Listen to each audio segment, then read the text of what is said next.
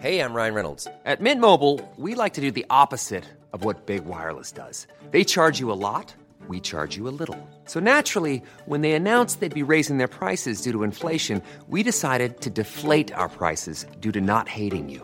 That's right. We're cutting the price of Mint Unlimited from $30 a month to just $15 a month. Give it a try at mintmobile.com slash switch. $45 upfront for three months plus taxes and fees. Promo rate for new customers for limited time. Unlimited more than 40 gigabytes per month. Slows. Full terms at mintmobile.com. Blutspuren führen von der Straße bis zur Hausecke. Der Tote hat an Hals und Brust sieben Verletzungen durch ein Messer. Alles lässt einen Raubüberfall vermuten, wenn da nicht auch am Bein ein großes Stück Fleisch fehlen würde. Waren es Hunde, die sich über den Toten hergemacht haben? Oder ist ein Kannibale unterwegs?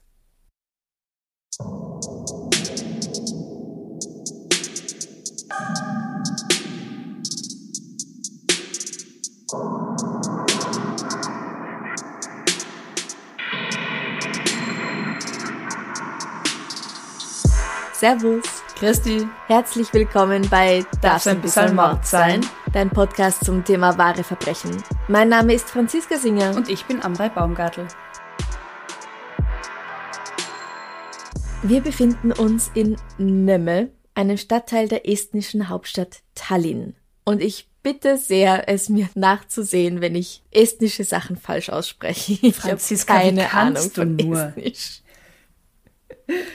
Ja, weißt du?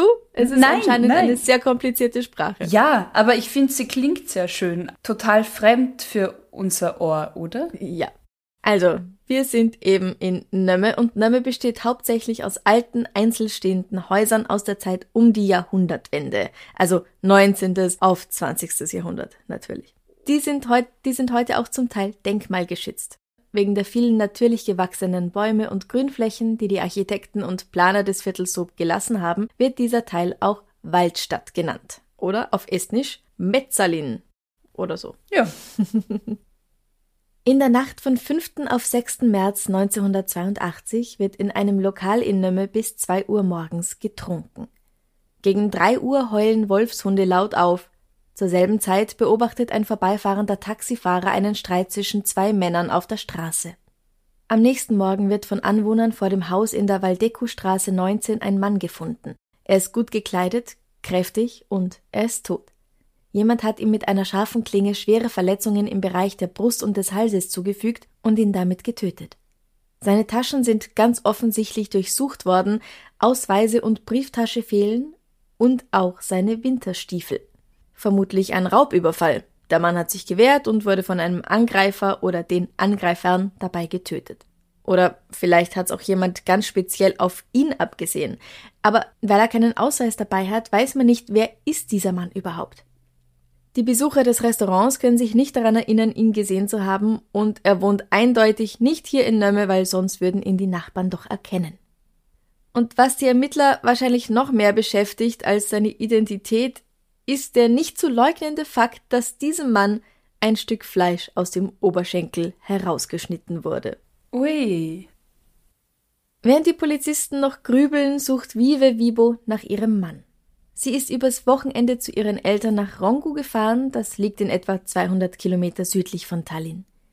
Ihr Mann Emar, ein Seemann, wollte nach der Arbeit am Freitag noch zu nahen Verwandten in Nömme fahren und am Samstag dann mit dem Bus nachkommen. Aber Vive wartet vergebens, ihr Mann taucht nicht auf. Er ist auch nicht zu Hause, als sie am Montag wieder in der Stadt ankommt. Es ist klar, dass er das Wochenende nicht daheim verbracht hat. Alles sieht noch genauso aus, wie sie es verlassen hat. Auch Emas Bruder Boris weiß nicht, wo er steckt. Der Mann hat gegen drei Uhr morgens sein Haus verlassen und noch gesagt, dass er gleich am Morgen den Bus nehmen möchte. Und er hat keine anderen Pläne erwähnt. Sie fragen in Krankenhäusern nach und als da nichts rauskommt, wendet sich Vive schließlich an die Miliz. Niemand weiß, wo Eymar steckt. Okay, und Boris, also sein Bruder, wohnt in Nömme. Dann gehe ich jetzt mal ganz stark davon aus, dass unser unbekannter Toter hier Eimer sein muss, oder? Genau. Das Tragische ist, sein Bruder Boris hat ihn wohl schon gesehen, als die Polizei die Nachbarn befragt hat, aber er hat ihn nicht erkannt, weil sein Gesicht so verzerrt war. Und jetzt zählen sie eins und eins zusammen, so wie du es gerade getan hast, und es wird klar, dass diese Leiche Ema ist. Vive kann das schließlich bestätigen. Und sie stellt fest, dass nicht nur seine Stiefel weg sind, Ema hatte auch eine Brieftasche mit Geld, eine Armbanduhr, ein Arbeitszeugnis und einen Block mit seinen Initialen drauf dabei gehabt. All das fehlt und auch ein silberner Siegelring. Nun werden Fotos von Gegenständen gemacht, die den fehlenden Gegenständen sehr ähnlich sehen. Vor allem der Siegelring ist etwas, worauf die Polizei alle Hoffnung setzt. Ein Foto, auf dem Ema eine Zigarette raucht und dabei den Ring gut sichtbar zur Kamera hält, wird vergrößert und mitgeschickt diese Bilder werden nämlich an alle Milizabteilungen und Ausnüchterungshäuser geschickt. Ausnüchterungshäuser? Ja, so wird das übersetzt. Ich nehme mal an, dass es sich hier um etwas handelt, das man in Österreich vielleicht auch als Gemeindekotter kennt. Kennt man das? das? Nein, was? überhaupt nicht. Also es ist so eine kleine Zelle oder ein, ein Raum, der durchgehend, aber immer nur für kurze Zeit als Gefängnis und Ausnüchterungszelle verwendet wird. Ah, okay nicht jetzt wirklich ein großes Gefängnis mit vielen Leuten drin, sondern wo es halt mal für einen Tag oder ein paar Stunden reinkommst. Mhm. Wenn es etwas gibt, das der Täter zu Geld machen kann, dann ist das auf jeden Fall dieser silberne Siegelring. Und wenn er versucht, den zu verkaufen, dann kann man ihn zur Strecke bringen. Aber monatelang tut sich nichts weiter in diesem Fall. Und schließlich kommen die Ermittlungen zum Erliegen. Aber diese große Tatsache, der gerade so ganz wenig Bedeutung zugemessen wird, dieses Stück Fleisch aus seinem Bein? Gibt es da keine Hinweise? Hat man da keine Idee? Gibt es da kein, was weiß ich, Muster von dem Verbrecher, der immer so handelt? Nein. Die Frage ist mal überhaupt, wieso tötet jemand Emma, diesen Seemann, der sich offenbar nichts zu Schulden hat kommen lassen? Was für ein Motiv könnte es geben, gerade ihn umzubringen? In der Kneipe war er nicht oder in diesem Restaurant, da ist es also nicht zu einem besoffenen Streit gekommen, er war bei seinem Bruder. Hat ihm jemand aufgelauert? Oder war er einfach nur ein Zufallsopfer? Es ist immer noch Sowjetzeit und wie du aus unseren bisherigen Fällen aus Russland weißt, wird da ja generell nicht viel über Morde in der Presse berichtet, weil deren Motto ist ja, dass ihre Republik die beste überhaupt ist und nur die besten und die allergesündesten Leute hervorbringt. Da Richtig. passiert so etwas nicht. Genau. Aber so ein Fall spricht sich halt doch herum. Und langsam aber sicher beginnt sich unter den Menschen in Tallinn Panik auszubreiten. Geschichten von Kannibalen, die auf Tallinns Märkten mit Menschenfleisch handeln, machen bald die Runde. Am Morgen des 23. Mai 1982 wird die Leiche des 75-jährigen Ivan Siwitzki gefunden. Er wurde in seiner Sauna im Garten seines Hauses erstochen. Das Messer hat ihn viermal in Herz und Lunge getroffen. Das geschieht in Jövi, einer Stadt im Osten Estlands, gute 220 Kilometer von Tallinn entfernt. Die Polizei fragt sich nun, wer von dem Tod des alten Weißrussen profitieren könnte. Doch auch wenn das die naheliegendste Frage ist, ist sie in diesem Fall nicht zielführend. Denn außerdem wurden Ivans Genitalien abgetrennt und ein Stück des Oberschenkels herausgeschnitten. Da hatte jemand also noch etwas ganz anderes vor, als nur sich zu bereichern oder auch als nur pure Rache. Aber ja, natürlich im Nachhinein lässt sich immer leicht reden. Die Polizei sucht also erstmal nach dem naheliegendsten, vermutlich hat jemand den Pensionisten getötet, um an das Erbe zu gelangen oder aus Rache. Klingt ja auch erstmal irgendwie logisch, oder? 1982, wie du sagst, Sowjetzeit. Ich glaube, dass da das psychologische Profiling jetzt auch nicht so fortgeschritten war wie heutzutage. Ja. Mhm. Und wie du sagst, ich meine, ein Pensionist erstochen, ermordet. Das naheliegendste ist doch irgendwie Familienfehde oder jemand will an Geld kommen. Mhm.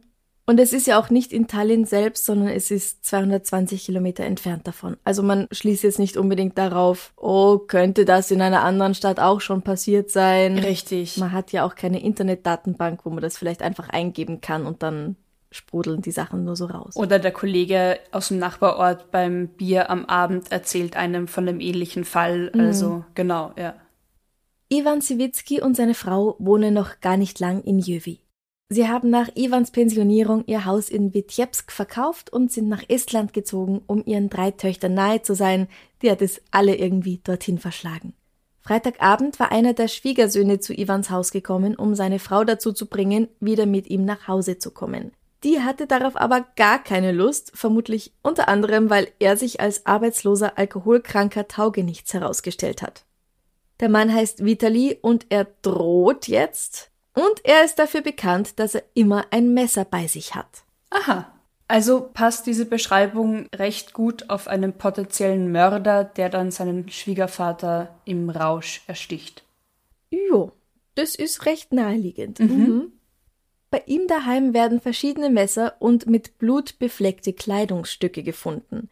Da Vitali ein stadtbekannter Schläger ist, ist das allein allerdings wenig aussagekräftig. Und hat er ein Alibi? Er sagt, dass er Samstagabend mit Freunden zum Saufen verabredet war und er kann sich nicht an alles erinnern, was vorgefallen ist. Aber auch wenn er sich als Tatverdächtiger äußerst gut macht, damit er angeklagt werden kann, muss ausgeschlossen werden können, dass es jemand anders war. Es gibt einfach nicht genügend Beweise und Vitalis Freunde können sein Alibi bestätigen, daher kann er nicht für diesen Mord belangt werden. Im Juli wird eine Frau, die im Wald zwischen Lagri und Saue südwestlich von Tallinn Himbeeren pflückt, vergewaltigt und ermordet. Der Täter sticht ihr eine Klinge zweimal durch das Herz und lässt sie, nackt und blutend, zurück. Und sie wird gleich gefunden, also so wie die anderen. Leider nein, ihr Leichnam bleibt den Sommer über unentdeckt. Tiere und Insekten tun sich daran gütlich, aber sie kann, als sie dann gefunden wird, dennoch identifiziert werden und das finde ich auch wirklich toll. Die Frau hat sich nämlich Papilloten aus Zeitungspapier in die Haare gemacht. Also sie hat Haarsträhnen mit gefaltenem Papier aufgerollt und wenn man dieses Papier, diese Papilloten wieder rausnimmt, dann hat man Locken. Du kennst das wahrscheinlich, aber ich glaube nicht alle unsere Hörer wissen, was das ist. Also ich mache das, wenn mit Küchenrolle, ja. Ah, na sieh an. Auf diesem Zeitungspapier kann man noch das Datum erkennen. Die Zeitung ist vom 27. Juli und auch die Adresse, an die diese Zeitung geliefert worden war. Die hat der Lieferant nämlich mit Kugelschreiber auf die Zeitung draufgeschrieben. Das ist ja praktisch. So kann herausgefunden werden, wer sie ist bzw. war. Der Name der Frau ist Jewgenia Kolzowa, sie ist 44 Jahre alt. Sie ist wegen ihres Alkoholismus arbeitslos geworden und hat keine Angehörigen oder Freunde, die sie als vermisst gemeldet hätten, obwohl sie eine Tochter hatte. Die kann sie aber schließlich anhand ihres Kopftuchs und der Mantelknöpfe identifizieren. Wow. Und all diese Verbrechen, all diese Morde waren von demselben Täter verübt. Die Ermittler wissen das noch nicht, aber ja, es ist immer derselbe Mann. Er heißt Johannes Andreas Hanni, 25 Jahre alt. Er ist der Sohn eines baptistischen Pastors namens Jan Hanni, der ihn wohl noch schlechter behandelt als seine Mutter.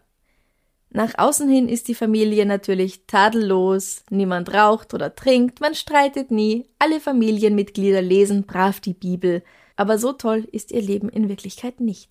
Johannes Andreas oder Andreas, wie er in den Artikeln eigentlich immer genannt wird, ist das dritte von sechs Kindern. Er hat zwei ältere Schwestern und drei jüngere Brüder. Statt Märchen bekommen die Kinder von ihren Eltern nur aus der Bibel vorgelesen, bei der Übertretung einer Regel werden sie geschlagen. Einmal fällt er beim Spielen auf der Straße hin, ihm entkommt ein Schimpfwort, sowas wie verdammt nochmal, und zwar gerade in dem Moment, in dem sein Vater das Haus verlässt. Den ganzen Tag hat der Junge Angst vor dem, was ihn am Abend erwarten wird. Am Abend bringen die Eltern frische Weidenstöcke, Andreas muss sich ausziehen und wird von beiden blutig geschlagen. Als er älter wird, bemerkt er, dass seine Freunde glücklicher sind als er, obwohl sie von Gott und seinen Geboten keine Ahnung haben und seine Eltern ihm immer wieder eingetrichtert haben, dass alle, die ohne Gott leben, unglücklich sind. Und als er das erkennt, in diesem Moment beginnt er alles, was seine Eltern ihm je beigebracht haben, zu hinterfragen und schließlich zu verachten. Als Teenager fehlt ihm jeglicher Halt. Mit 15 Jahren wird er zum ersten Mal straffällig und er verbringt immer wieder einige Zeit in Besserungsanstalten bzw. dem Gefängnis. Im Dezember 1981 heiratet er Bille Tomla, die als Straßenbahnfahrerin arbeitet. Er selbst bekommt einen Job als Kellner im Palasthotel in Tallinn. Bille hat eine ähnliche Kindheit wie Andreas erlebt. Ihre Eltern sind tief religiöse Fanatiker. Mit 15 Jahren wird sie von den Eltern rausgeworfen, weil sie nicht mehr in die Kirche gehen mag. Sie heiratet und bekommt ein Kind, ihr Mann wird aber bald zum Militär eingezogen. Nun lebt sie allein mit der Schwiegermutter zusammen, die sie verspottet. Weil Billes Eltern eher arm sind und die Schwiegermutter sagt immer, ah, wir haben so viel mehr Geld als deine geschissenen armen Eltern. Mm. Ja. Es ist kein leichtes Leben. Bille macht auf der Abendschule ihren Abschluss nach und arbeitet als Putzfrau und sie schläft mit den Männern, die dort arbeiten, wo sie putzt. Mhm. Sie schreibt ihrem Mann Briefe darüber und als der nach Hause kommt, wirft er sie raus. Das Kind wird weggegeben.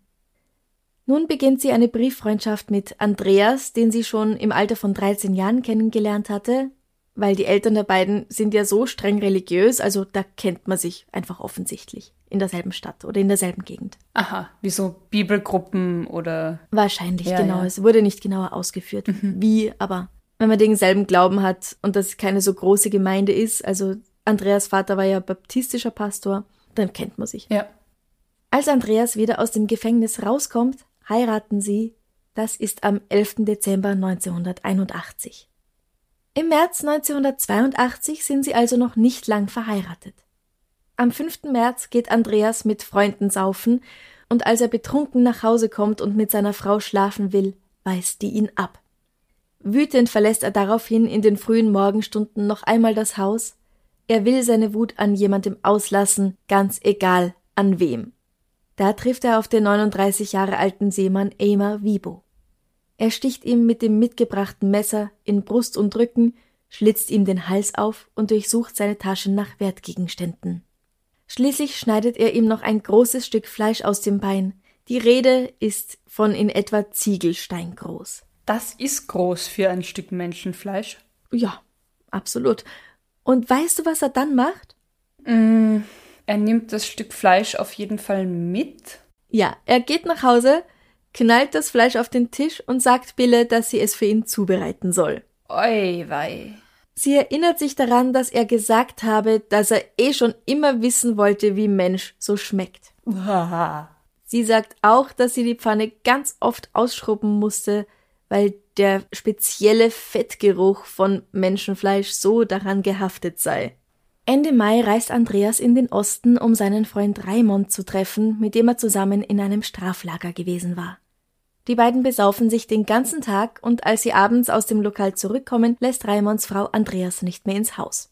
Der ist, wie du dir denken kannst, davon wenig begeistert. Vor allem, da der eigentliche Grund für seinen Besuch ist, dass er Raimonds Waffe haben will, von der er ihm erzählt hat. Also streunt Andreas jetzt durch die Gegend, bis er an der Gartensauna von Ivan Siwitzki vorbeikommt. Der alte Mann hält gerade ein Schläfchen auf einer Liege, als Andreas die Tür öffnet und ihm sein Messer in Herz und Lunge sticht. Danach schneidet er seinen Penis ab, steckt ihn in seinen Rucksack und fährt mit dem Zug zurück nach Tallinn. Ich meine, ich weiß, das ist eigentlich die falsche Frage in diesem Kontext, aber warum den Penis? Will er den jetzt auch essen? Möglich. Es wird aber behauptet, dass er ihn einsteckt, um ihn als Dildo zu benutzen. Nein. Ende Juli wollen Bille und Andreas zusammen mit einer Freundin nach Kloga an den Strand fahren, aber dann kommt es zu Streit zwischen den Eheleuten und Bille und ihre Freundin fahren allein. Andreas ist wütend. Diese Wut will er wieder an jemand anderem auslassen. Er will jemanden finden, den er töten kann. Er steckt ein Messer in seine Tasche und fährt los. Als er eine Frau beim Himbeerpflücken sieht, das ist Jekaterina, bleibt er stehen. Er fragt, ob sie allein ist. Sie bejaht. Er zückt das Messer und geht mit ihr tiefer in den Wald hinein. Jekaterina glaubt, er wolle sie vergewaltigen. Sie zieht sich aus und sagt, sie würde alles tun, was er will, wenn er sie nur bitte nicht umbringt. Andreas wollte sie eigentlich nur töten, aber sie hat ihn jetzt auf einen Gedanken gebracht, der gefällt ihm, und während er die wehrlose Frau vergewaltigt, rammt er ihr das Messer in den Rücken. Ach, scheiße. Er erinnert sich. Sie packte mich so fest an der Kleidung, dass ich sie, als ich aufstand, mit in die Höhe hob. Sie strauchelte, verlor das Bewusstsein und fiel auf den Bauch. Ich drehte sie um und stach das Messer zweimal tief in ihre Brust, ungefähr da, wo das Herz ist. Ich konnte fühlen, wie das Messer durch den Körper und direkt in den Boden ging. Es war ein sehr langes Messer. Ich durchsuchte ihre Tasche, aber da war nichts drin außer Busfahrscheinen und 30 Kopeken. Ihre Kleidung habe ich mitgenommen und sie da liegen lassen, nackt und blutend. Danach bin ich zur Haltestelle gegangen, nach Kloa gefahren und bis abends in der Sonne gesessen. Ihre Kleidung müsste ich noch zu Hause haben. Wie findest du das, wie er darüber spricht? So dermaßen kalt und abgebrüht und scheiße. Oder? Also, Ja. also diese Grausamkeiten so kalt und nüchtern betrachtet und beschrieben, das ist nochmal eine ganz andere Ebene für mich an Ekel für so Menschen, die sowas begehen. Ja, ich finde auch, es ist mit so viel Abstand eigentlich. Genau, Also als würde so man- vollkommen unemotional. Ja, als würde man irgendwie ein Rezept vorlesen oder eine Wegbeschreibung durchgeben. Und das Ja. ist ein Mensch, eine Frau, die brutal vergewaltigt und ermordet wird. Also, ja. Ja. Aber Bille weiß ja von dem ersten Mord. Also zumindest hat sie für ihn Menschenfleisch zubereitet. Erzählt Andreas ja auch von den beiden anderen Morden? Ja, das macht er. Ich weiß nicht, ob er ihr da vielleicht auch ganz stolz äh, einmal die abgetrennten Genitalien und einmal die Kleidung präsentiert oder ob sie die daheim findet oder ob er es ihr nur erzählt. Aber sie weiß es, denn er bekommt Angst, dass sie ihn verrät. Ja, ich meine, es reicht ja auch schon, wenn sie ihren Ehemann für einen Mord verpfeift. Genau, das ist schon ziemlich gefährlich. Im August findet er einen Umschlag mit einem Brief an einen Leutnant der Miliz, mit dem entweder sie eine Affäre hat oder in den sie irgendwie verknallt ist. Es kann aber auch sein, dass Andreas derjenige ist, der eine Affäre mit diesem Leutnant hat. Ich habe das leider nicht ganz verstanden. Das ging in der Übersetzung irgendwie verloren. Also irgendwie ist dieser Leutnant verbandelt mit irgendjemanden von den beiden. Wahrscheinlich. Genau. Okay. Also es ist ein Fakt, dass Andreas sich außerhalb der Ehe auch noch mit anderen Menschen vergnügt. Aber ob Bille das ebenfalls tut, das weiß ich nicht. Und jetzt, ich bitte das nicht allzu makaber zu verstehen, Vergnügen heißt in diesem Zusammenhang Sex haben mit beidseitigem Einverständnis und nicht Vergnügen in seinem Sinne, nämlich umbringen. Ja, ich dachte nicht, dass man das klarstellen muss. Naja, Jedenfalls gibt es diesen handgeschriebenen Text von Bille an einen Leutnant, mit dem einer der beiden ein Gspusi hat, und diesen Brief findet Andreas und er bekommt so richtig Muffensausen. Er beschließt, dass er sie loswerden muss.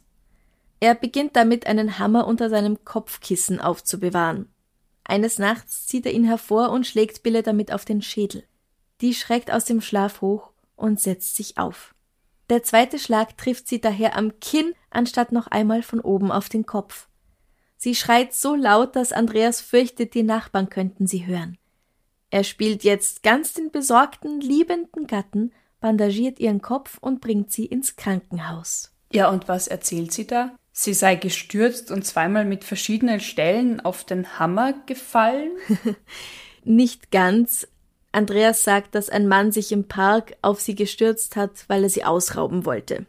Billy wird genäht und darf bald wieder nach Hause. Ach komm, ganz ehrlich, diese Geschichte, das schreit doch alles ganz klar nach häuslicher Gewalt, oder? Ja. Aber jetzt ganz was anderes. Hatte Andreas irgendwie einen weiterführenden Plan, wie er dann die Leiche seiner Frau loswerden will, wenn er sie potenziell erfolgreich im eigenen Ehebett umbringt? Ich meine, was für eine Ausrede hätte er da denn gehabt? Ja, also eigentlich wäre es natürlich klüger gewesen, sie irgendwo im Wald umzubringen und dann eine Geschichte zu erfinden, wieso sie allein dort war. Ja, Aber er hat sich tatsächlich Gedanken gemacht, und zwar wollte er die Wohnung nach dem Mord anzünden. Der Plan war, dass er einfach das ganze Haus niederbrennt, um sämtliche Beweise zu vernichten. ich höre auf nach Logik. Es, ja, okay. Aber Bille wird aus dem Krankenhaus entlassen und kehrt mit ihrem Mann zurück nach Hause. Ja, genau. Sie hat wohl das Gefühl, dass ihr nichts anderes übrig bleibt. Ja, Aber sie hat Angst und sie schläft quasi immer mit einem offenen Auge. Wenn er das Bett verlässt, dann achtet sie genau darauf, was er macht, und wenn er neben ihr liegt, dann schmiegt sie sich eng an ihn, um jede Bewegung spüren zu können, alles um einen weiteren Angriff zu verhindern. das ist so unvorstellbar grausam. Das ist psychische Folter durch und durch. Andreas hat jetzt eine neue Idee. Anstatt seine Frau zur Liste seiner Opfer hinzuzufügen, könnte er sie doch zur Mittäterin machen. Weil wenn sie ebenso schuldig ist wie er, dann wird sie auch nicht zur Polizei gehen. Bald diskutieren die beiden miteinander, wer sich als Opfer eignen würde. Ein Kind vielleicht? Kinder haben bestimmt ganz zartes, leckeres Fleisch. Oder ein Student? Nein, weil die haben immer so wenig Geld und essen nix Gescheites. Schlussendlich fällt ihre Wahl auf einen Taxifahrer. Der gesamte Ablauf wird minutiös geplant, damit ja nichts schief geht. Das nächste Opfer wird gezielt nach dem potenziellen Geschmack des Fleisches ausgesucht? Ich glaube nicht, dass sie denken, dass Taxifahrer so wahnsinnig gut schmecken, sondern dass es dann darum geht, okay, wen könnten wir leicht erwischen? Wie kann man es am besten machen? Aber sie machen sich Gedanken darüber, wie das Fleisch schmecken könnte.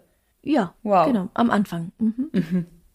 Am Abend des 2. September 1982 ist es soweit. Andreas und Bille trinken jeder ein Glas Kaffeelikör, bevor sie sich auf den Weg machen.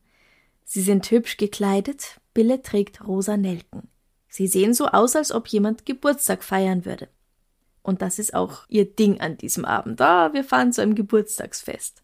Statt zu einem Taxistand zu gehen, wo andere Fahrer sie sehen und sich an ihre Gesichter erinnern könnten, gehen die beiden zu einer Bushaltestelle und winken einen der vorbeikommenden Wagen heran. Andreas will keinerlei Fingerabdrücke am oder im Taxi zurücklassen, daher öffnet seine Frau die Tür und lässt ihn einsteigen. Der junge Fahrer weigert sich aber, sie zu befördern. Er sagt, nein, sorry, meine Schicht ist schon zu Ende, ich weiß gar nicht, warum ich angehalten habe, ihr müsst wieder raussteigen. Oh, guter Mann, gute Intuition. Ja, irgendwas an den beiden dürfte ihm sonderbar vorkommen. Weil sonst hätte er gar nicht erst anhalten müssen, wenn seine Schicht tatsächlich schon zu Ende ist, oder? Richtig, ja genau, eben. Sie winken ein anderes Taxi heran, und dieser Fahrer ist zu müde und zu unaufmerksam, um sich an seinen Gästen zu stören. Er hält am Ende einer Straße an, die Frau will kurz aussteigen, um ihre Freundin zu holen, und im nächsten Moment spürt der Taxler, sein Name ist Alarikivi, wie ein Messer in seinen Hals gerammt wird. Mit seiner linken Hand packt er geistesgegenwärtig das Messer an der Klinge mit seiner Rechten die Hand des Täters, der hinter ihm auf der Rückbank sitzt. Er hört, wie der Angreifer nach der Frau ruft, sie soll ihm helfen und ihm endlich ins Herz stechen. Sie lehnt sich mit einem langen Messer in der Hand in das Auto, aber sie trifft ihn nicht. Der Taxifahrer schafft es, die Tür des Fahrzeugs aufzureißen, dann läuft er in Richtung des nächsten Hauses. Andreas stürzt sich auf ihn, sie kämpfen auf dem Boden, doch der Vater dreier Kinder ist dem Kellner kräftemäßig überlegen obwohl er aus dem Hals blutet und die Sehnen an seiner Hand durchgeschnitten sind. Weil er ja tatsächlich, also er hat das Messer an der langen, langen Klinge gepackt. Mhm. Hut ab, wirklich. Ja. Alari schafft es zum nächsten Haus, wo ihm die Tür geöffnet und er sofort versorgt wird. Bald ist dann die Rettung da. Die Täter sind da schon wieder zu Hause. Ja, aber wie sind sie denn von dort weggekommen? Mit dem Taxi. Ach so. Bille ist die einzige der beiden, die einen Führerschein hat und sie fahren einfach mit dem Taxi weg. Das stellen sie dann irgendwo anders ab, verwischen ihre Spuren und gehen nach Hause. It's that time of the year. Your vacation is coming up. You can already hear the beach waves, feel the warm breeze, relax and think about work.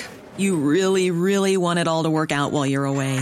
Monday.com gives you and the team that peace of mind. When all work is on one platform and everyone's in sync, things just flow wherever you are. Tap the banner to go to Monday.com.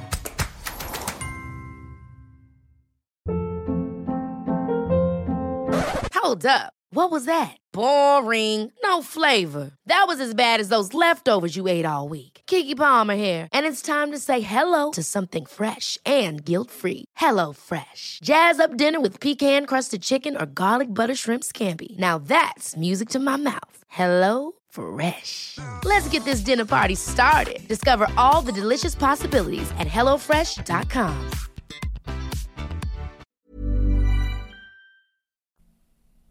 Das Taxi ist übrigens anscheinend ein Volga. Das hat mir absolut nichts gesagt. Ähm, das ist halt eine russische, beziehungsweise zu der Zeit eine sowjetische Automarke. Das klingt Wird danach, seit circa ja. zehn Jahren nicht mehr produziert. Mhm. Aber schaut ziemlich cool aus. Am nächsten Morgen hört Bille auf der Arbeit im Radio, dass nach einem Taxi gesucht wird. Sie wird nervös. Ihr unkonzentriertes Verhalten fällt den Kollegen auf. Sie hält den Druck einfach nicht mehr aus. Ihr schlechtes Gewissen ist zu groß und sie beginnt nach einigen Tagen auf der Maschine einen Brief zu tippen. Den möchte sie, wenn sie auf Dienstreise nach Kabardino-Balkarien reist, vom Flughafen an die Tallinner Polizei schicken. Falls du dich gerade fragst, was zur Hölle ist Kabardino-Balkarien? Ich, ja, ja, ich will nicht immer meine, mein Unwissen so bloßstellen. Deswegen habe ich gedacht, ich bin jetzt einfach mal ruhig und nicke äh, Aha, unsichtbar ins. Mikrofon. Ja. Ja, ich wusste nicht, was das ist. Das ist eine Region im Nordkaukasus an der Grenze zu Georgien. Mhm, okay. Tolle Landschaft laut Google Maps. ähm, also mir hat das überhaupt gar nichts gesagt und ich muss es dann immer nachschauen, wo das ist. Mhm, mh. Aber zurück zu Bille und dem Brief, den sie schreibt. Ich schicke dir kurz den Brief rüber. Mhm. Ich, Bille Hanni, gestehe hiermit an drei Morden und zwei versuchten Morden beteiligt gewesen zu sein – nicht nur mein Gewissen zwingt mich dazu, das zu sagen, sondern auch eine für mich lebensbedrohlich gewordene Situation, meine Pflicht als Bürgerin und meine Angst. Es ist besser, acht Jahre im Frauenlager von Harku zu leben, als mit so einem Mann zusammen. Bitte greifen Sie ein. Bevor Billy diesen Brief abschicken kann, wird ihr Schreiben von einer Kollegin entdeckt, die sich sofort an die Polizei wendet. Am 2. Oktober werden die beiden Verdächtigen vernommen. Andreas bleibt wenig Zeit, Ausreden zu erfinden. Die Beweislast ist erdrückend. Bei ihm werden unter anderem ein silberner Siegelring, der eindeutig Eima Vibo gehört hat, Winterstiefel, Schlüssel, eine Kunstpelzjacke aus Ivan Siwitzkis Besitz, ein Bajonett, ein Messer und Einbruchswerkzeug gefunden. Von der Beweislast überwältigt hebt der junge Mann die Hände und sagt Okay, ich war's. Ich habe versucht, meine Frau und den Taxifahrer umzubringen und ich habe den Mann in Nömme, den alten Mann in Jövi und die Frau im Wald umgebracht. Aber wisst ihr was? Ich bereue keine meiner Taten. Scheißfigur. Ja, definitiv Scheißfigur. Ich find's übrigens sehr interessant, dass ihm der stellvertretende Innenminister sagt, ich empfehle Ihnen sehr, dass Sie keine Morde gestehen, die ein anderer begangen hat. Was? Ja, und das ist ein guter Rat, weil einige Jahre später wird sich herausstellen, dass die sowjetischen Behörden das ganz gern gemacht haben, verdächtigen Personen Hinweise zu anderen Taten zu liefern, damit mehr Fälle offiziell gelöst werden Aufgeklärt können. wurden. Ja, ja. Ja. Okay. Also sie, sie gelten dann als gelöst, weil ja. halt angeblich ein Täter gefunden wurde, auch wenn das gar nicht stimmt. Das lässt sie natürlich besser dastehen, ne? Ja. Erstens mehr aufgeklärte Fälle, zweitens weniger Täter. Ja, offiziell und inoffiziell können die nicht gefassten TäterInnen aber auch weiter morden. Ja, natürlich. Also, ja. Andreas Hanni wird von drei Psychiatern befragt und untersucht. Darunter auch der Psychiater Anti Leaf, der schreibt: Der Kannibale war besonders von weiblicher Unterwäsche entzückt. Er zog es vor, in einem Nachthemd zu schlafen und während des Geschlechtsverkehrs trug er einen Büstenhalter. Außerdem hatte er, seine Frau wusste davon, eine Vielzahl von Liebhabern beiderlei Geschlechter. Das stimmt alles, Bille bestätigt es. Daher wissen wir auch, dass er mehrere Liebhaber hatte, was ja vorher bei der Geschichte mit dem Leutnant recht wichtig war. Richtig, genau, ja. Am 6. November 1982, das ist etwa einen Monat nach seiner Festnahme, erhängt sich Johannes Andreas Hanni in Untersuchungshaft in seiner Zelle. Er ist erst 25 Jahre alt. Und Bille? Die erzählt im Laufe des kommenden Prozesses, dass sie total oft Sex hatten, der Fantasie waren dabei keine Grenzen gesetzt. Wie das halt so ist. Ja. Ganz oft am Anfang ja. von einer ja. Beziehung. Sie sind ja noch nicht lange zusammen. Ja, stimmt. Der Verkehr soll immer besonders leidenschaftlich und geil gewesen sein, wenn er ihr von einem Mord erzählt hat. Auf die Frage, ob sie sich da nicht mal überlegt habe, mit diesem Wissen über die Taten zur Polizei zu gehen, sagt sie Diese Morde haben mein Leben nicht direkt gefährdet, also frage ich mich, was sie mit mir zu tun hatten. Ich konnte meinen Mann nicht verlassen, ich konnte ihm nichts verweigern. Er musste töten, weil er ohne das Töten so angespannt war. Das hat er mir selbst gesagt. Ich hatte damals keine Schuld. Und jetzt? Woran bin ich schuld? Schuldig dafür, meinen Mann zu lieben? Bille ist sich, ganz genau wie Andreas, keiner Schuld bewusst. Ha, ja, okay. Aber das waren die zwei Menschen, die täglich aus der Bibel vorgelesen bekommen hatten? Als Kind, ja, genau. Mhm. Ich bin halbwegs bibelfest, aber ich bin ziemlich sicher, dass in der Bibel vorkommt, du sollst nicht töten. Ja, ich find's ganz interessant, wie zwei Leute, die so streng religiös oder geradezu fanatisch aufgezogen wurden, zu so kalten Personen ohne jegliches Mitgefühl geworden sind, wo doch die christliche Nächstenliebe so ein großes Thema ist. Naja, wahrscheinlich genau deshalb, weil halt eben nicht Empathie und Gefühle im Vordergrund stehen, Ja. sondern Struktur und Regeln und Gehorsam. Da verlernt man halt oder kommt nie wirklich in Berührung mit sowas wie Gefühlen, Bedürfnissen, tatsächlich gelebter Nächstenliebe. Da steht halt Struktur und Schein im Vordergrund. Genau, weil diese christliche Nächstenliebe, die haben ihre Eltern ihnen ja auch schon nicht gezeigt. Richtig. Also ich kenne ich kenn tatsächlich einige Katholiken, die nichts mit der christlichen Nächstenliebe zu tun haben. Und ich kenne dermaßen viele Ungläubige, die die christlichen Werte so sehr viel mehr leben als die Gläubigen.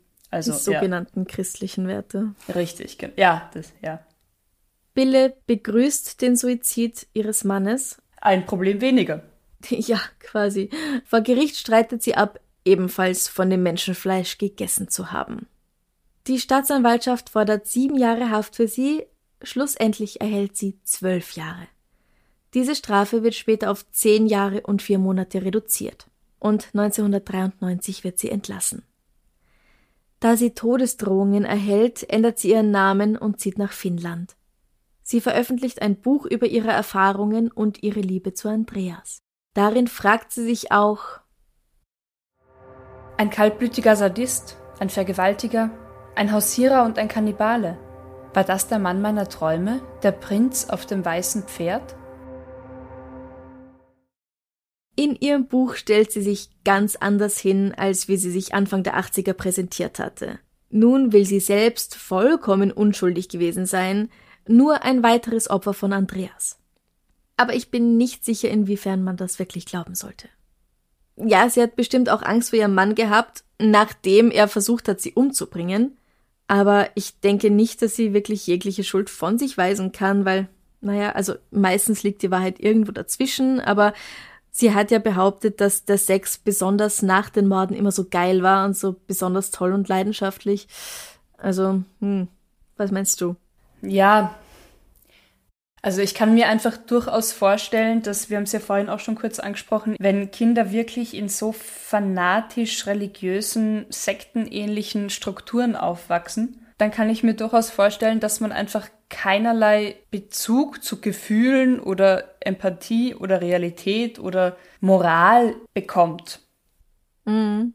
Und ich glaube, dass man sich dadurch auch ganz leicht so eine eigene moralische Messlatte legt, weißt du? Oder sich so seine eigenen Strukturen baut, was okay ist und was nicht okay ist. Ja. Weil wo soll man sie denn sonst herkriegen? Also ich kann mir durchaus vorstellen, dass es, dass sie sich in all ihren Lebenslagen tatsächlich keiner Schuld bewusst war. Ja, aber siehst du sie auch als reines Opfer ihres Mannes oder glaubst du, dass sie da durchaus auch irgendwie Schuld hat? Ich glaube, ich sehe sie als reines Opfer erstmals ihrer Erziehung und dann ihres Mannes. Also ich habe nicht das Gefühl, dass dieser Mensch sich jemals als eigenständiger Mensch entwickeln hätte können. Sie war ganz offenbar aber mit den ersten drei Morden einverstanden. Ja, nein, eh. Also ich, ähm, ähm, ähm, du gehst davon aus, dass sie Teilschuld hat. Natürlich hat sie in gewisser Form Teilschuld oder Mitschuld. Wenn ich jetzt die Geschichte so höre, ich glaube, das ist gerade mehr so ein Bauchgefühl als was rational Erklärbares für mich, vor allem als definitive Laien in der Psychologie. Aber für mich fühlt sich diese Frau recht einfach und naiv an, weißt du? Also ich glaube, diese Möglichkeit zum Reflektieren, was passiert hier in meinem Leben, kann ich mich wehren, kann ich da was verändern, finde ich das gut. Ich habe nicht das Gefühl, dass sie sich solche Gedanken und Überlegungen gemacht hat. Und Unwissenheit schützt vor Strafe nicht, ich weiß. Genau nach diesem Satz habe ich gerade gesucht in meinem Kopf. Also Ja. tätlich hat sie definitiv Mitschuld. Und unterm Strich habe ich, glaube ich, mehr Mitgefühl als Verachtung für diese Frau. Mhm. Was glaubst du? Du glaubst, sie ist Täterin und hätte wählen können. Also bis zu dem Zeitpunkt, wo er sie angegriffen hat, es war ja ihre Aussage, dass sie das vorher eh geil gefunden hat. Also von dem her finde ich, sie ist auch schuld daran. Aha, du meinst, wenn man zum Beispiel Sex genießt, weil der Gatte gerade von seinem Mord, also von dem Mord, den er verübt hat, erzählt und man dann gemeinsam auf guten Sex abfährt, dann kann man nicht so ganz unschuldig sein. Ja, gut, das verstehe ja gut. Ja, weil ja, okay, ja, okay. richtig ja, wäre es gewesen, das zu melden. Ja, und vor allem nicht zu genießen, dass er jetzt endlich mal wieder Bock hat und das Sex so geil ist. Ja, Ja, also ja. von dem her habe ich persönlich wenig Mitgefühl mit ihr. Nachdem er sie angreift, dass sie dann Angst hat. Okay, da, da ändert sich das ein bisschen für mich. Aber bis dahin, hm, naja. Ja, ich meine, da kommt halt vielleicht auch, ich weiß halt nicht, wie fanatisch oder wie akribisch in diesem vermeintlich religiös-christlichen Glauben sie erzogen wurde. Und ich habe keine Ahnung, warum ich gerade diese Frau so dermaßen verteidige. Ähm, wirklich Nein, nicht, ganz ehrlich, ja, keine ja. Ahnung. Aber Nein, es ist natürlich so, dass sie ganz bestimmt beigebracht bekommen hat, dass die Frau immer das zu tun hat, was der Mann sagt. richtig, und aber- eine gute Frau unterstützt ihren Mann und das hat das Leben zu sein. Und Ja. ich frage mich gerade eher, warum ich diese Frau so verteidige, aber das muss ich, glaube ich, später mit mir allein ausmachen. Aber Dann machen wir vielleicht noch ein bisschen weiter. Wir Ja, sind gern. noch nicht ganz am Ende. okay. Andreas schreibt im Gefängnis ganz lange Briefe und er schreibt dann halt auch einen ganz langen Abschiedsbrief an Bille. Da schreibt er unter anderem diesen Satz, ich habe immer nach Besserem gestrebt. Ich wollte, dass alles gut und schön ist. Und wie passt das damit zusammen, dass er Menschen ermordet, dass er eine Frau vergewaltigt und währenddessen ermordet? Wie hilft das, eine bessere Welt zu erschaffen oder auch nur ein schöneres Leben für ihn? Wo ist darin das Streben nach Besserem? Ja, welches bessere? Also ich, ich fand nämlich am Anfang von der Geschichte, von dem Fall schon recht spannend, dass sie ihn abweist und die traurigerweise logische Konsequenz, wenn der Mann betrunken heimkommt, die Frau weist ihn ab, er wird wütend, lässt der Ehemann die Wut leider dann an seiner Frau aus. Naja, oder halt gar nicht. Ja, im besten Fall ist er nicht wütend und geht schlafen. Ja, aber wenn es jetzt zu einem Wutausbruch, zu einer Aggression kommt, spürt das meistens die Frau, die ihn abweist. Er aber sagt, okay, scheiße, ich bin wütend, dreht sich um, geht aus dem Haus raus und ja, ermordet jemand anderen.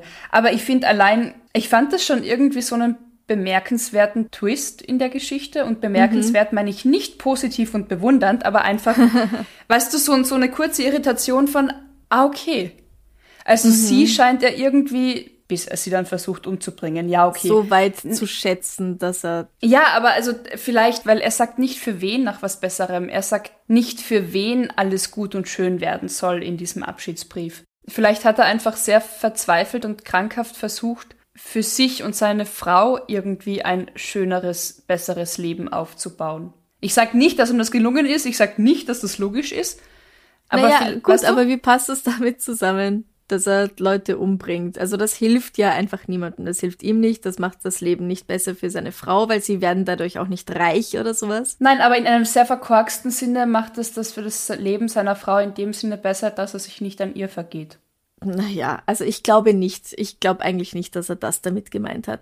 Er hat einfach ein, ein Weltbild, das nicht so ganz mit der Realität übereinstimmt. Irgendwie versteht Andreas nicht, dass er wegen seiner Taten eingesperrt wird, weil die böse sind und nicht, weil die Richter einfach so böse und schlecht drauf sind. Das, das versteht er nicht. Er glaubt irgendwie, dass das, dass alle ungerecht sind, außer er. Und deswegen bringt er sich auch um. Oder gibt's gibt's einen Das Grund? ist, ja, das ist möglich, ähm, dass das ein Teil davon ist, zumindest. Ein anderer Teil davon ist möglicherweise, dass er nicht will, dass seine sexuellen Vorlieben in aller Öffentlichkeit ausgebreitet werden Ah, ja, und okay. dann wieder als Beweismittel dafür gelten sollen, dass er ein schlechter Mensch ist. Mhm. Also das kann schon auch ein Teil davon sein, weil ich glaube nicht, dass die Sowjetunion einem bi- oder pansexuellen Mann, der gern Frauenwäsche trägt, besonders zugeneigt war. Und dann noch außerehelichen Sex praktiziert hat und das Ja. mit. Ja, ja, okay. Also nicht, dass daran per se etwas schlecht wäre Nein. und das macht ihn auch nicht zu einem schlechten Menschen, aber das Morden schon. genau, das Morden schon und ähm, ich glaube, dass er weiß, dass ihm das alles so ausgelegt wird, dass er schon deswegen allein ein schlechter Mensch ist Mhm. Das ist ja klar, dass jemand wie er in Anführungszeichen morden muss. Ich glaube, dass er darauf auf das Ganze einfach nicht besonders viel Bock gehabt hat.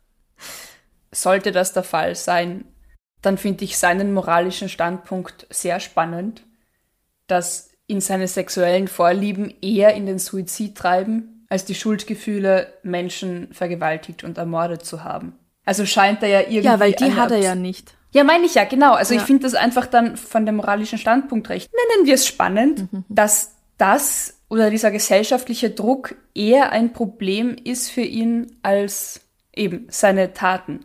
Ja. In seinem Brief an Bille schreibt Andreas auch folgende Zeilen. Ich bitte dich, erfülle mir einen letzten Wunsch, wenn ich tot bin. Streiche mir einmal zärtlich über den Kopf. Das hat mir im Leben gefehlt. Nicht einmal meine eigene Mutter hat das getan. Sie hat immer das Kreuzzeichen vorgezogen. Und in einem weiteren Brief schreibt er Fürchtet euch vor Fanatikern. Sie sind die wahren Kannibalen, denn ihre vermeintliche Rechtschaffenheit lähmt und tötet viele Kinder. Doch man muss sie schützen. Kinderseelen sind nicht aus Holz. Und damit hat er schon recht. Egal, ob er jetzt Mörder und Menschenfresser ist oder nicht. Ja. Diese Zeilen stimmen im Kern durchaus. Oh ja. Und auch wenn diese Rechtschaffenheit eben Kinderkörper nicht per se tötet, dann definitiv die Seelen. Vielleicht versuche ich deswegen so viel Logik oder Erklärungen gerade bei diesem Fall zu finden, weil er scheint ja durchaus auch eine gewisse Art von Reflexion auf sein Heranwachsen gehabt zu haben. Ja, jein. Also er hat im Gefängnis, das war zwar eigentlich verboten, also die Bibliothek im Gefängnis war eigentlich mehr zu Präsentationszwecken nach außen hin da, als dass die Gefangenen tatsächlich etwas lesen sollten darin oder lesen durften. Aber wenn man die Wärter bestochen hat, dann hat man sich halt doch mal das eine oder andere Buch ausleihen dürfen. Und da hat er sehr viel gelesen. Da hat er Karl Marx gelesen, aber auch Shakespeare und ich weiß nicht was alles, philosophische Sachen auch. Mhm. Also er hat sich schon gebildet, aber er hat sich halt, ja, seine Moralvorstellungen sind nicht die der allgemeinen Gesellschaft geworden, sage ich jetzt mal. Dieser Absatz in seinem Abschiedsbrief von Streichle mir einmal zärtlich über den Kopf. Das tut richtig weh. Gell? Das tut weh, oder? Also ja. das, das geht richtig tief entschuldet kein Verhalten, selbstverständlich nicht, aber es. Ja, ja klar, tief. seine Kindheit war echt hart, unfair, selten schön. Aber, aber es gibt wahnsinnig viele Menschen, deren Kindheit auch beschissen war und die nicht genau. zu Scheißfiguren und Mördern und Vergewaltigern genau. werden. genau, ja. Zu seinen Lebzeiten gibt's keine Diagnose von einem Psychiater, ob er vielleicht an einer psychischen Krankheit gelitten hätte da kann man nur posthum darüber sprechen und das ist halt äußerst ungenau. Also dazu kann ich ja. einfach auch gar nichts sagen. Ja. Bille lebt nach wie vor nur irgendwo in Finnland, in genau, Finnland, unter einem genau. neuen Namen. Ja. Okay. Die müsste jetzt Mitte 60 sein. Anfang Mitte 60. Wie man mit so einer Geschichte noch halbwegs gut leben kann, ist auch so eine Frage, gell? Ob man mit so einer Vergangenheit überhaupt halbwegs gut leben kann ja, ich nehme mal an, dass das Buch zu schreiben ihr da schon auch geholfen hat. Und sie stellt sich da ja sehr viel unschuldiger hin, als sie es noch beim Prozess gemacht hat. Ja, vielleicht auch der einzige Weg, um halbwegs gut weiterleben zu können. Möglich. Es ist der Weg, den sie gewählt hat, jedenfalls. Genau, ja. Machen wir noch was Schönes zum Abschluss? Wir machen noch was Schönes zum Abschluss. Franziska, ich hätte eigentlich eine andere Frage vorbereitet gehabt. Und dann, wir leben in Österreich, kamen Neuigkeiten über unsere Politik an die Öffentlichkeit ja. vor zwei oh, Tagen. Es ist jede Woche wieder spannend. Oder es ist, es wird nie langweilig bei uns. Wie großartig ist das? Haben denn? wir noch denselben Bundeskanzler? Ich weiß gar nicht. ich weiß nicht, also ich fasse es ganz kurz zusammen für alle, die nicht in Österreich leben oder denen das einfach am Arsch vorbeigeht. Unter anderem hat eine jetzt nicht mehr im Amt stehende Ministerin eine Umfrage in Auftrag gegeben.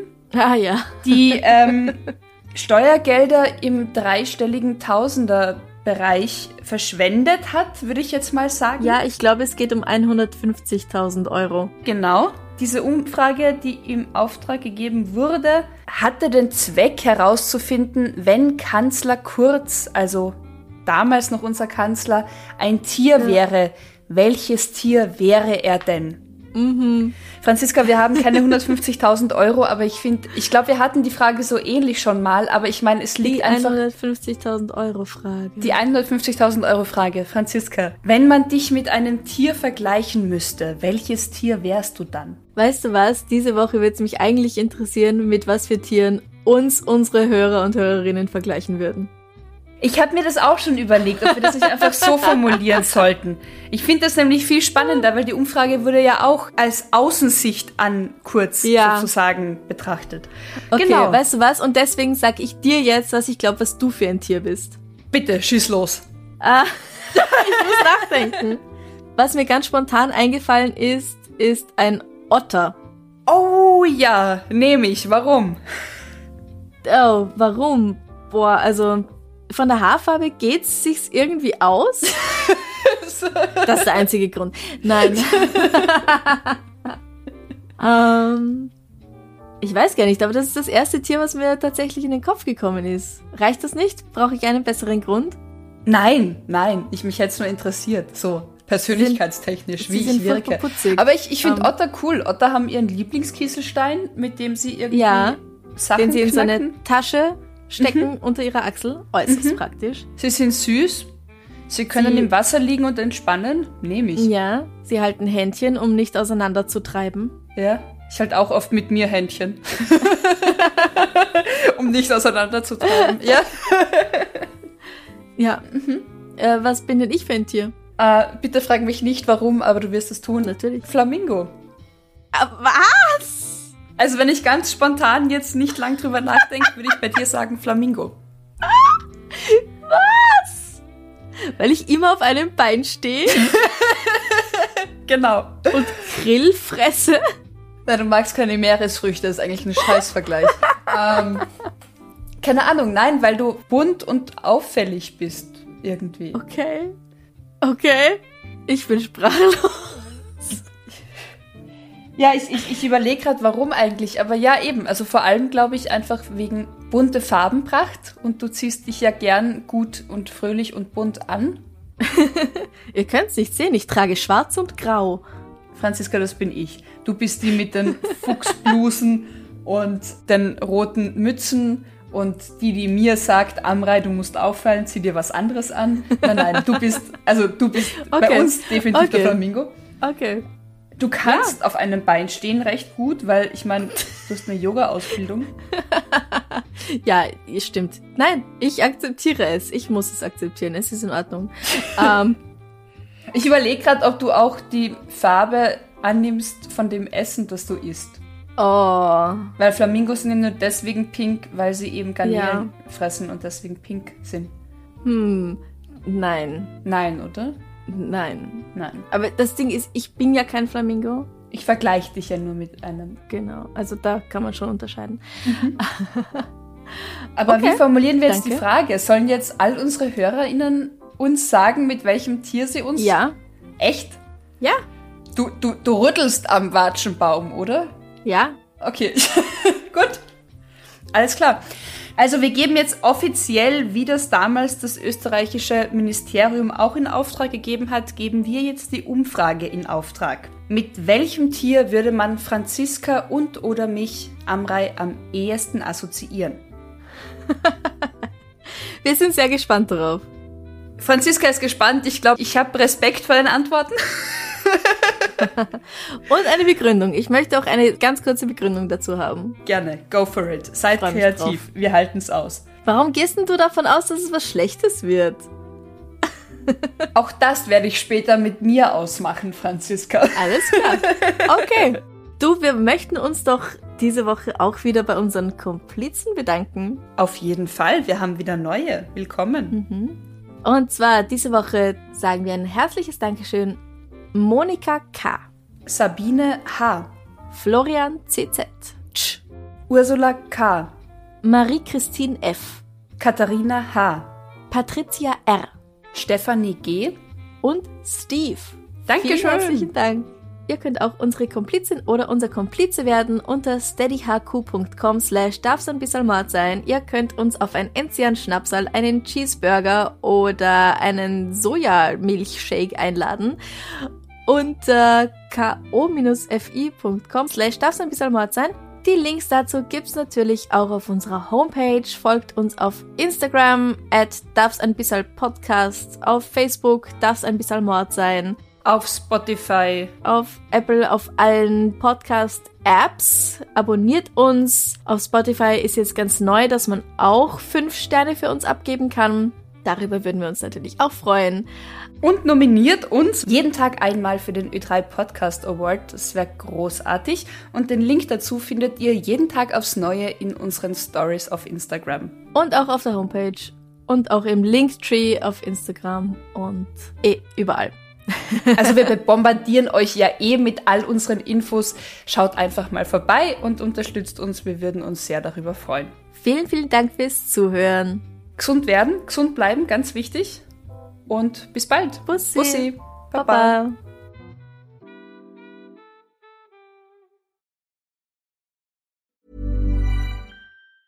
Ever catch yourself eating the same flavorless dinner three days in a row? Dreaming of something better? Well, HelloFresh is your guilt-free dream come true, baby. It's me, Gigi Palmer. Let's wake up those taste buds with hot, juicy pecan-crusted chicken or garlic butter shrimp scampi. Mm. Hello Fresh. Stop dreaming of all the delicious possibilities and dig in at HelloFresh.com. Let's get this dinner party started.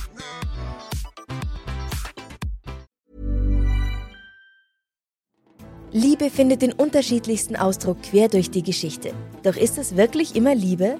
Lasst uns über Sex sprechen, von skandalösen Stories aus der Antike über die Geschichte von Fetischen bis hin zu den unanständigen Geheimnissen berühmter Personen.